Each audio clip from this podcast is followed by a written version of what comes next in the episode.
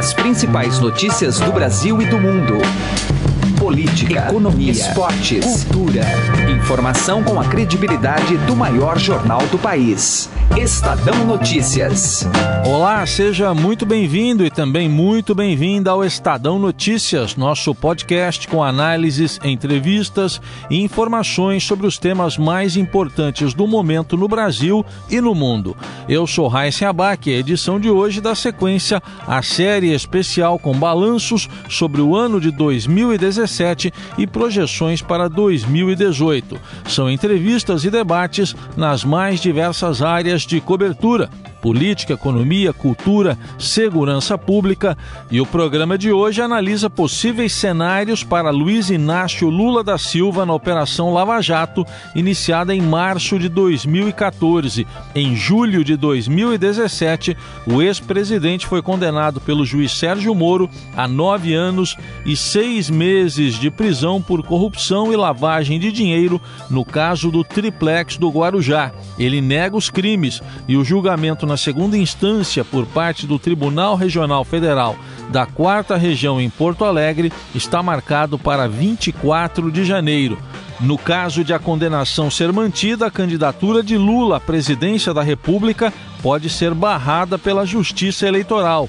Mas o ex-presidente, que corre o risco de ser enquadrado na lei da ficha limpa, também teve outra complicação em 2017 ao ser citado em um esquema de corrupção revelado pelo ex-ministro Antônio Palocci, que prestou depoimento ao juiz Sérgio Moro e enviou uma carta ao PT. E nesta edição do Estadão Notícias, você acompanha uma análise das estratégias da defesa de Lula e seus desdobramentos no âmbito eleitoral. Para fazer esse balanço e apresentar projeções da Lava Jato para este ano, convidamos os repórteres do Estadão Ricardo Brant e Júlia Afonso, que cobrem todos os passos da investigação. Na conversa com os dois jornalistas do blog do Fausto Macedo, também vamos abordar a chegada da Lava Jato ao presidente Michel Temer e alguns de seus aliados, além da realização de investigações em outros segmentos da administração pública, atingindo licitações e obras em vários estados. Além de assinar e ouvir via iTunes e aplicativo no Android, você também pode seguir o Estadão Notícias nas plataformas de streaming Deezer e Spotify. Em ambas, basta procurar pelo nome do programa na busca e passar a acompanhar todas as nossas publicações. E para mandar seu e-mail, o endereço é podcast@estadão.com. Ouça e participe. Direto ao assunto com José Neumann e Pinto. Saúdo com grande alegria a volta de Fernando Henrique Cardoso à sua posição de sociólogo, cientista político e o provisório abandono da presidência honorária do PSTB, que é um cargo que não honra ninguém, principalmente alguém com a, o currículo dele. Né? Ele deu uma entrevista muito boa Alberto Bombig e Pedro Venceslau, do Jornal Estado de São Paulo, a entrevista deu manchete de primeira página e saiu na página 3, que é a página que abre o noticiário político eh, desta terça-feira, 2 de janeiro de 2018, continuando na página 4. Na página 3, o título é Para Fernando Henrique, Alckmin precisa provar que pode unir o centro. É verdade. Hoje, o candidato mais provável para unir o centro é Geraldo Alckmin, do PSDB, governador do estado de São Paulo. Contra essa hipótese, há, em primeiro lugar, o fato de que o PSDB como qualquer partido político no Brasil hoje, e principalmente os partidos políticos que andaram abusando da propinocracia das empreiteiras, corre o risco de perder o cargo para um aventureiro qualquer por absoluto desprestígio dos partidos e dos políticos. Em segundo lugar, porque o próprio Alckmin está sendo alvo eh, de investigações na denúncia de um cartel que foi feito pelas empreiteiras e que, no qual ele, é, o seu governo é acusado, entre outros, outros é, do mesmo partido e de aliados de terem participado de um, um acerto desse tipo com Camargo Correia, Odebrecht, etc. A segunda parte da entrevista é o seguinte: ele disse que o, o Brasil não vai tremer se o Lula for condenado, e eu concordo com ele. Só não concordo quando ele diz que não é bom para o país que o Lula eh, seja condenado e não seja candidato. Ao contrário dele, eu acho que qualquer reforço da democracia é bom para o país e o Lula nada tem que possa livrá-lo das penas que tiver que cumprir por obrigação à lei, à justiça e ao Estado Direito. José Neumann e Pinto, direto ao assunto. Estadão Notícias. Vamos agora entrar no tema central de hoje do Estadão Notícias: a situação do ex-presidente Lula na Operação Lava Jato. Aqui no estúdio com a gente, Ricardo Brant e Júlia Afonso, que são repórteres do Estadão e que cobrem diretamente tudo que acontece envolvendo a Operação Lava Jato. É a questão envolvendo o ex-presidente Lula, acho que é um personagem importantíssimo, né? não só pela condição de ex-presidente, como de candidatíssimo, né? que ele tá, quer tentar ser nesse ano para presidência da República. Vamos voltar lá para o mês de maio. Você acompanhou lá em, em, em Curitiba aquela comoção que foi o primeiro depoimento de Lula ao juiz Sérgio Moro, né, Brant? Sim, sim, é. Ele, é, os dois, né? Ele teve dois momentos em Curitiba, em, em 10 de maio, a primeira vez, acho que foi o, o, o primeiro grande dia ali que ele pela primeira vez senta frente a frente com o Moro como, como réu da Lava Jato naquela ação penal do, do triplex do Guarujá. Essa que ele já foi condenado ali ele eh, havia uma grande expectativa sobre esse depoimento. É, o, o, Lula sempre foi tido como o principal. Uh, pelos petistas como o principal perseguido pela Lava Jato, pelos defensores da Lava Jato como a principal o principal bandido da quadrilha da Lava Jato, enfim, ele sempre foi uma figura central aí em toda toda essa operação, né? Então, é, cidade houve um grande esquema de segurança ali, policiais, houve um, um, cercaram toda todo o prédio da Justiça Federal que fica no bairro do AU e, e é, os petistas, a, o MST mandou é, muita gente para lá, tal. No fim, é, é, não houve confusão toda, mas foi um, um, um longo depoimento, tá? A gente tem um depoimento muito tenso, muito bate-boca do Moro com, com o advogado, o Cristiano Zanin, que é o defensor do, do, do Lula, genro do, do grande compadre dele, que é o Roberto Teixeira. E, e acho que ali mostrou a a rivalidade implícita né, é, das, dessas duas principais figuras de Lava Jato, o, Lula negando toda, toda é, não sabe, não, não fui eu, não tenho nada a ver com isso, não, nunca conheci, né? É, e fazendo seu discurso de, de que que é um perseguido político, é, tentam tornar ele uma, uma, uma figura é, que efetivamente não é. E pela primeira vez, nesse dia 10 de maio, ele fala: já que estão fazendo isso comigo, eu vou ser candidato em 2018. Foi, foi, lá, foi que lá ele, que ele lançou, né? Lá que ele se lança oficialmente é, candidato, vou para as urnas tal, e começa ali a movimentação. Foi saído ovacionado, vai para a praça ali na frente da Universidade Federal, faz um grande discurso, a praça cheia tal, e ali obviamente marca. Ele, quando volta lá em setembro, no segundo depoimento, já na, na, no segundo processo, que é um processo já da Odebrecht, do, do, de uma propina supostamente no, no, da compra do terreno do Instituto Lula, é um depoimento mais curto, num outro Lula, um tom mais. Ele já condenado, o Lula vai ser condenado nesse ano 2017, isso é muito importante, a gente fala depois mais detalhado disso, mas ele vai ser condenado em junho, no meio dessa, desse ínterim dos dois. dois depoimentos, em, em, em 12 de junho. O, o, de, de, ju, julho. de julho. Ele julho. condena o Lula a nove anos de cadeia no processo do triplex que ele interrogou ele em 10 de maio.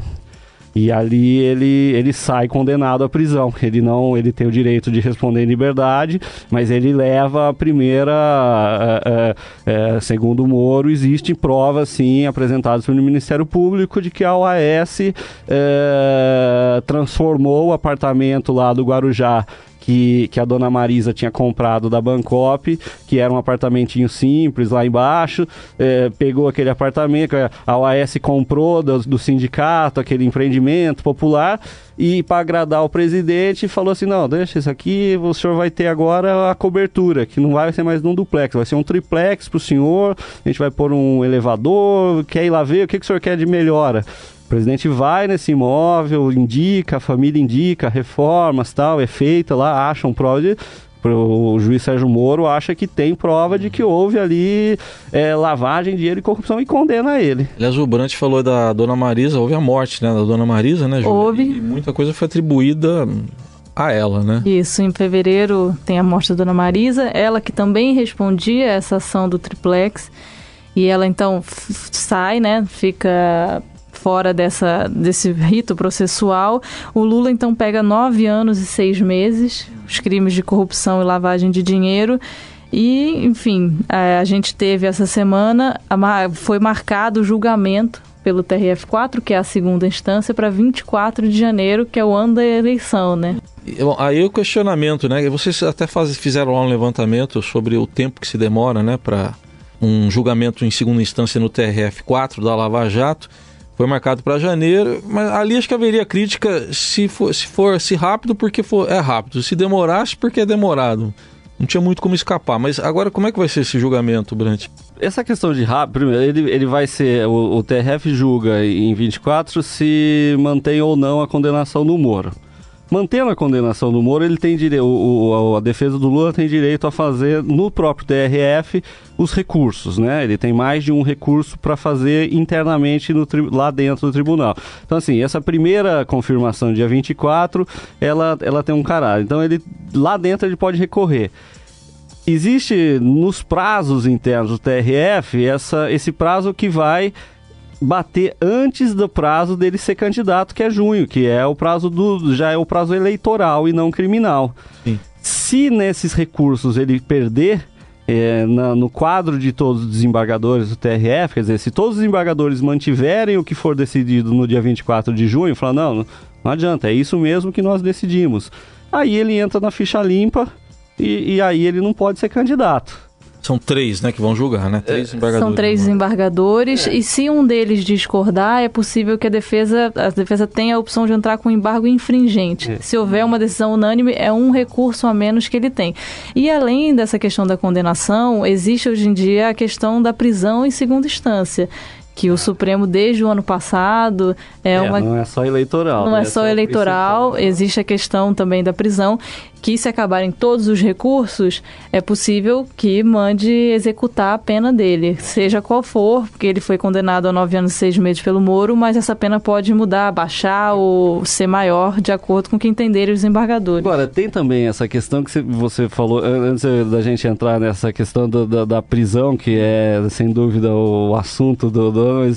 Tem a questão da celeridade, né? Eu acho que, assim, é, houve muita discussão e a defesa do Lula está brigando com isso, como tem que fazer. Quer dizer, a, defesa de um réu, um réu tem, o, tem mais Direito, é que né? brigar, né? É, a, obrigação dela é brigar pelos seus direitos. Agora, é, é, o, o, os julgamentos do, do, do, Sérgio Moro, em geral, são demoram isso, mesmo um ano de processo, às vezes um pouco menos, às vezes um pouco mais, mas quando, principalmente quando tem réu preso, é isso e até um pouco menos.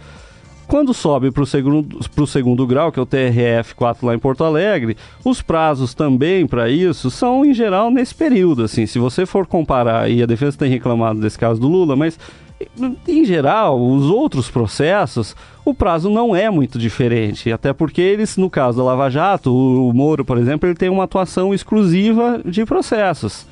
É, e é, é, óbvio, o, réu que quer, quer que demore mais, porque exatamente num caso desse, agora que o STF criou essa jurisprudência que você não pode, não precisa. Ah, se eu levo até o terceiro grau, você passa 15 anos recorrendo até os prêmios tribunal e você fica na rua. Agora, com essa regra de que na segunda instância, se tiver confirmação, você já vai para cadeia, tá todo mundo desesperado.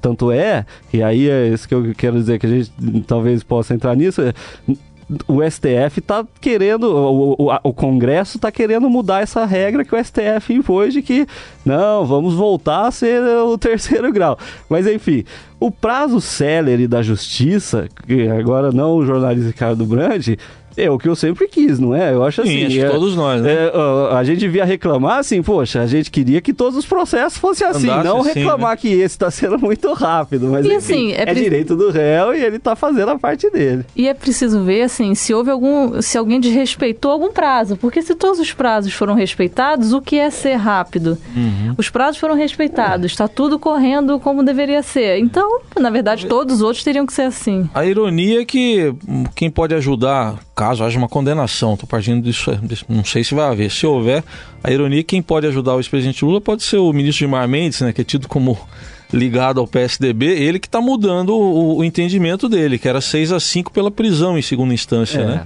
Outros é, essa... ministros também, também podem né? mudar. Podem. Se voltar a ser julgado, outros também podem mudar o seu entendimento. Mas hoje você tem, por exemplo, o ministro Alexandre de Moraes no lugar do Teori. Isso. Não se sabe se o Alexandre vai ter o mesmo entendimento do Teori que era pela prisão em segunda instância. Então, além do ministro Gilmar, você tem esse outro componente aí.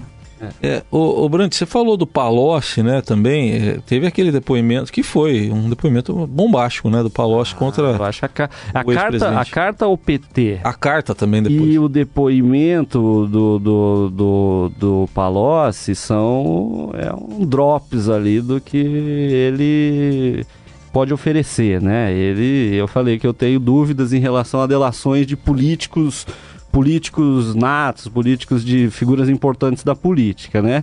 Mas ele faz esses dois movimentos exatamente porque é a única saída dele. Ele viu, ele é uma pessoa importante na, na estrutura partidária, na estrutura do PT, de formação e de arrecadação do partido, de construção do governo Lula é, e do governo Dilma.